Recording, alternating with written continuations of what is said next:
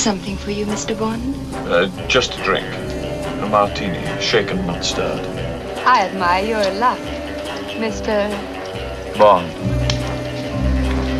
James Bond. Do you expect me to talk? No, Mr. Bond, I expect you to die.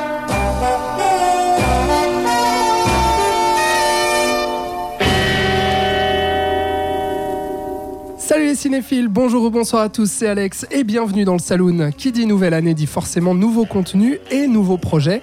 Voici donc venir un nouveau format pour ce début 2020, j'ai nommé le Vodka Martini, qui, comme vous l'aurez deviné, on en est certain, présentera chaque semaine un film de la saga James Bond 007 jusqu'à la sortie du 25e, No Time to Die, qui arrivera sur nos écrans le 8 avril prochain.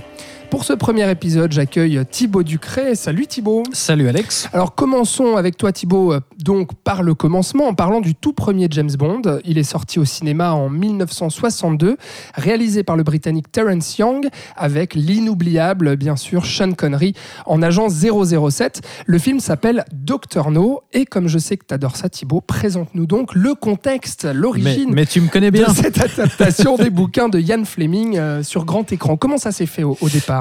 Alors écoute, au départ, puisque comme tu le mentionnes si bien, c'est toujours bien de commencer par le début. Bah oui. Euh, à la base, j'espère l'apprendre à personne, James Bond, c'est une série de romans écrite par Ian Fleming, qui est lui-même un ancien espion, en fait, qui s'est reconverti en écrivain, et qui a débuté cette série par euh, le roman Casino Royale, qui sera adapté bien des années plus tard, euh, qui a été publié en 53.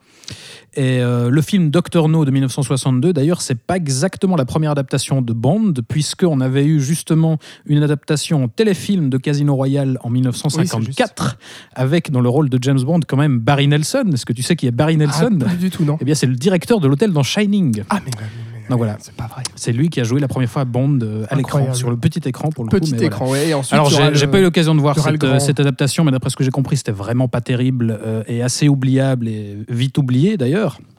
Mais en parallèle, la série de, des bouquins de Fleming, elle connaît quand même un assez gros succès en Angleterre, donc forcément, ça finit par attirer le cinéma. Et ce premier film, Ça commence est- aussi aux États-Unis, pardon. hein, Les, les Ouais. bouquins commencent aussi à, à, À s'exporter, ouais, euh, absolument. À s'exporter, ouais. Ouais, tout à fait.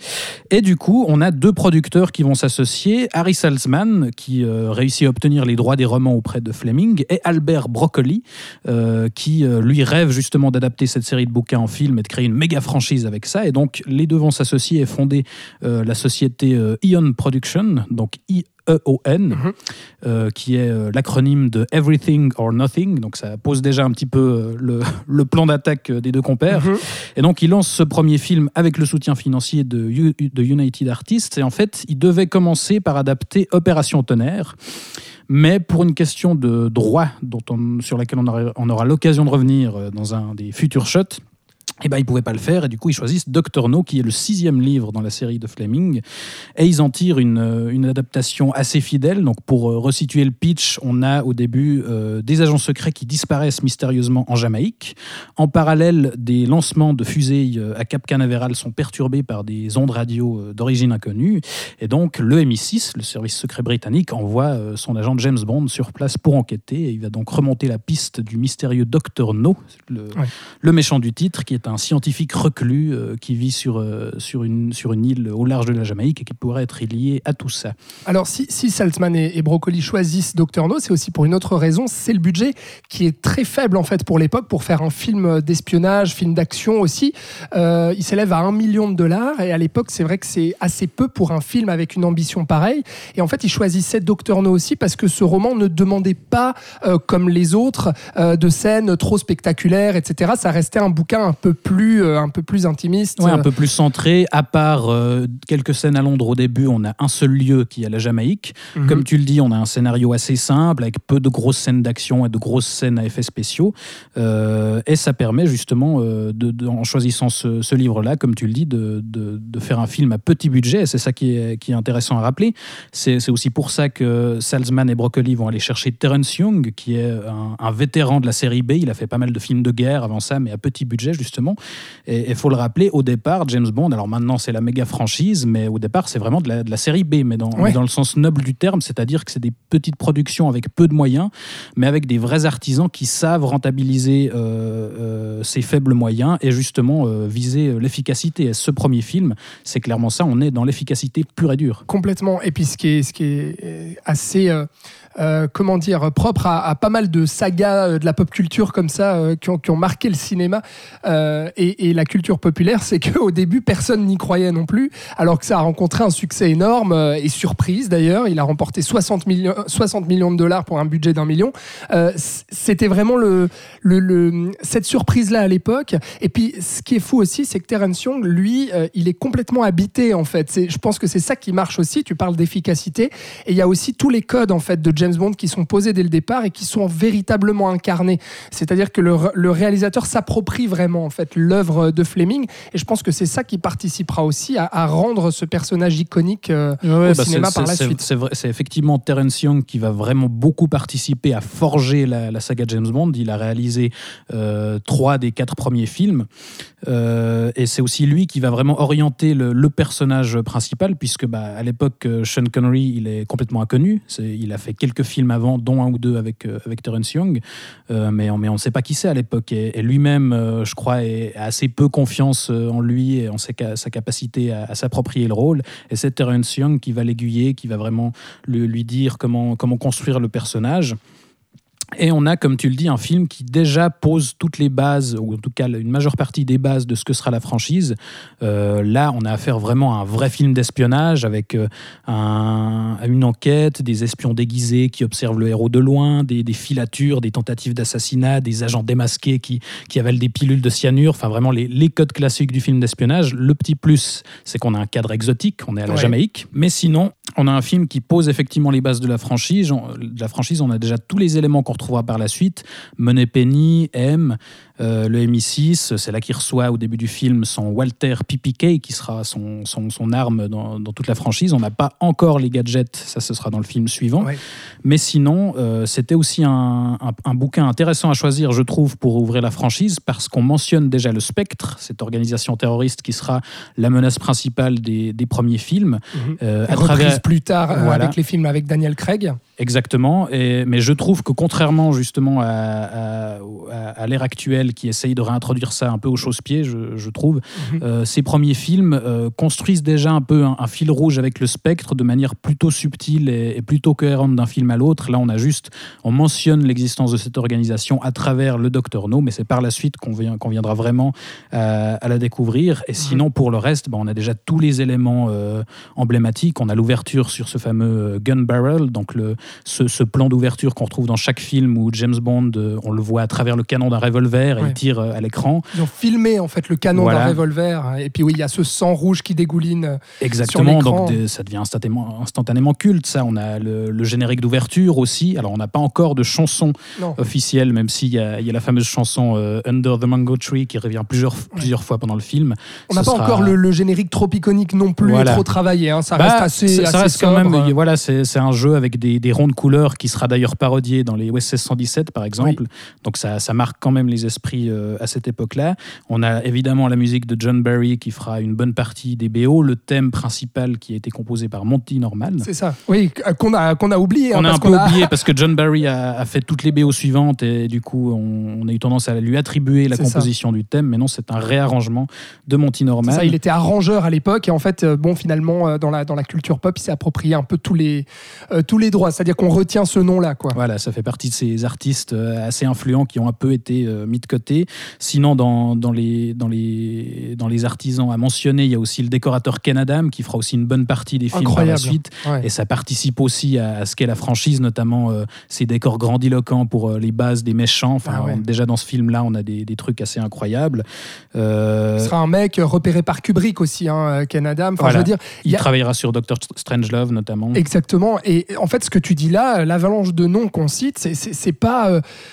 c'est pas un hasard, c'est-à-dire que vraiment il y a toute une équipe derrière et chaque individualité participe en fait à la création de ce mythe-là euh, dès le début. Parce que oui, il y a les bouquins d'Ian Fleming, mais il y a quand même ce, ce Dr No qui est vraiment la, la- la- la pièce maîtresse qui va poser, comme tu dis, euh, tous les codes aussi qu'on connaît. Bah, L'introduction de James Bond où on voit ses mains, en train- on le voit en train de jouer au poker, et puis on se dit mais qui c'est cet homme? C'est comme ça qu'on te l'introduit jusqu'à te le montrer de Ah, visage. c- cette scène, elle, euh, est- elle est assez incroyable qui parce Bond, c'est James Bond. voilà, quoi. en une scène, on le pose euh, dans une partie de cartes et, et où il a un échange avec euh, la fameuse Sylvia Trench qui, qui lui dit euh, oui, j'admire votre chance, monsieur. Et là, il répond Bond, James Bond. Le thème principal démarre et paf, le Ah ouais. personnage est posé. On voit enfin le visage de, de Sean Connery et, et immédiatement, euh, il est la, la figure vraiment est créée. Ouais. Et puis la figure aussi de l'homme viril, assez classe aussi, qui est également brutal, hein, parce que dans ce film-là, il est, il est brutal, il va tuer euh, de deux balles dans le dos un méchant à un moment donné, euh, ce qui va participer aussi à créer le fait que à la fois ça a ce côté un peu british du mec un peu classe qui va draguer des femmes, et euh, là aussi on pose ce personnage euh, là-dessus, mais il y a aussi cette, cette brutalité, et puis dans l'affrontement aussi physique, hein, où on le voit dans, dans la scène finale, Ouais, Euh, bah, tout ça. euh, C'est- la particularité de, du, du Bond de Sean Connery. On le définit souvent comme le Bond qui est à la fois le plus élégant et le plus animal, parce qu'effectivement, il est, c'est, très clairement le plus violent, à la fois dans l'action et, aussi dans, la séduction. Euh, on, pourra en rediscuter encore une fois par la suite, mais, mais ça, c'est aussi un- une chose intéressante qu'a fait Terence Young, c'est qu'il a aussi travaillé cet aspect-là et aussi euh, mis, mis en avant euh, l'ambiguïté, parce qu'il s'amuse aussi à malmener au fil des films cette image du, de l'homme à femme et du macho et du, du, du gars agressif. Enfin, dans ce film-là, ça va encore, mais dans les suivants, il, il s'amusera vraiment à retourner par Ouais, petites touches. lui aussi, euh, Voilà, dès, enfin, dès le film suivant, on en parlera la semaine prochaine. Restez, restez branchés, mais c'est aussi quelque chose d'intéressant. Et dès le début, en fait, on a une franchise qui est aussi assez consciente d'elle-même et de, de ce que véhicule le personnage. C'est ça Mhm. qui est intéressant aussi. Absolument. Et donc, Sean Connery, euh, magistral aussi, alors que, comme tu le disais, euh, lui-même ne croyait pas en lui, et puis personne n'y croyait vraiment, à part en fait les producteurs. C'est eux qui l'ont dégoté, qui se sont dit, mais il est inconnu, c'est très bien, c'est ça qu'il nous faut. Parce qu'on va créer un personnage iconique, et puis il faut pas qu'il soit euh, euh, référencé par d'autres grands films, etc. Il faut quelqu'un d'inconnu qui vraiment joue le rôle un peu de sa carrière. C'est vrai que Sean Connery il fera énormément et Terence Young aussi parce que euh, je trouve que ce film-là, vu là, on, sent les restrictions de budget. euh, Il y a qu'une seule voiture qui explose. En gros, hein, pour euh, euh, caricaturer, c'est un peu ça. La, seule scène d'action, elle est là. Et puis peut-être euh, un petit affrontement euh, dans, la scène finale. Mais c'est surtout les décors qui jouent pour beaucoup et la mise en scène de Terence Young justement à travers euh, des jeux de miroirs euh, dans ces grands espaces euh, qui- qu'il nous pose aussi en, grand angle les décors de Ken Adams comme tu disais Euh, il y a le montage aussi avec euh, des, des- des inserts très précis des le, le montage qui ça. est d'ailleurs assuré à l'époque par Peter Hunt, qui Ouais. réalisera par la suite euh, au service secret de Sa Majesté, et qui tente effectivement euh, pour l'époque des trucs assez euh, inédits. Par exemple, il, il fait pas mal de jump cut dans les scènes de, de combat, les mano à mano, et il, il- il- il teste quelques, quelques trucs comme ça qui dynamisent vraiment le montage et, qui participent vraiment à, à l'efficacité du tout. Et, et- et dans la mise en scène euh, également, Terence Young, enfin moi je, je, je- je- bon, je, je l'ai revu là dernièrement, donc c'est vrai que la mémoire est, est assez fraîche, mais c'est vrai qu'il y a des plans assez iconiques. C'est cette voiture qui crame et qui dé- déboule une falaise en contre-plongée. On a James Bond qui s'évade aussi dans le, un, un- un conduit d'air et puis qui d'un coup va se prendre un torrent d'eau sur la tronche. Enfin, il y a plein de choses comme ça qui sont assez, euh, assez inventives et où on se dit, bah, il n'y a, y a pas besoin de spectaculaire. c'est ça, et assez immédiatement évocatrice, parce qu'un un élément qu'on n'a pas mentionné, c'est euh, évidemment la James Bond Girl, euh, qui dans ce premier film est interprétée par Ur- Ursula Andress, qui est à moitié suisse, rappelons-le. Oui. Et, et- et ce plan où elle émerge de l'eau sur la plage avec son bikini et son couteau à la hanche, ça c'est aussi quelque chose d'intéressant, c'est Mhm. que dans ce premier film, les James Bond Girls, des fois ça peut être vraiment des, des potiches et, et des rôles malheureusement assez sous-écrits, mais, mais là on a vraiment une, une femme qui, qui est aussi une femme d'action. Ouais, enfin, pff, quand même assez peu, c'est-à-dire Assez dans, peu, assez peu. Mais dans le style vestimentaire etc. Et puis dans la manière de, de- de suivre James Bond, oui, elle a ce côté un peu aventureuse et tout, mais après, euh, elle participe pas encore. Ça viendra quand même plus tard. Non, les James Bond ce sera euh, plus étoffé par la suite, ça c'est clair. Mais, mais, mais là, on a vraiment un film qui pose, euh, pour, enfin, voilà, pour dire que c'est la première occurrence du, de, de la saga. Mm. On pose vraiment plein de choses qui euh, seront fondamentales par la suite. Bikini d'ailleurs, qui aura marqué la pop culture et qui aura été vendu quelques dizaines ou centaines de milliers de dollars au début Quelque des années comme ça, 2000. Ouais, pour la petite anecdote.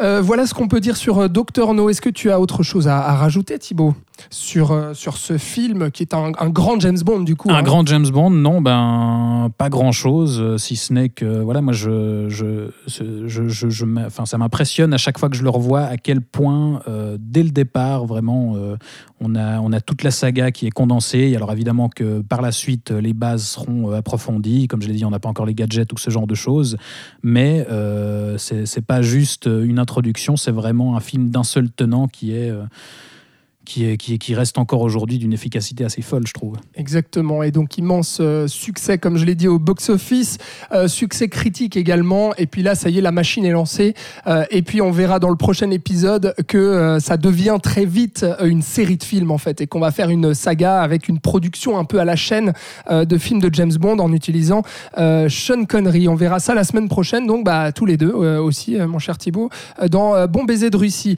En attendant, on vous conseille vraiment de voir ou revoir Doctor No euh, de Terence Young, euh, qui, est, qui est donc un excellent James Bond. Merci Thibaut Avec de plaisir, nous merci avoir à présenté ce, ce tout premier donc euh, film de la saga 007. Euh, si vous avez apprécié cet épisode, eh bien vous nous le dites euh, en commentaire. Dites-nous ce que vous pensez également du film. Quel est votre James Bond préféré hein Pourquoi pas On veut savoir. Et puis on se retrouve la semaine prochaine donc pour un nouveau vodka martini. Ce sera Bon baiser de Russie, vous l'aurez compris. En attendant, vous retrouvez tous les épisodes du Saloon sur votre plateforme de streaming préférée. On vous dit à la semaine prochaine. Ciao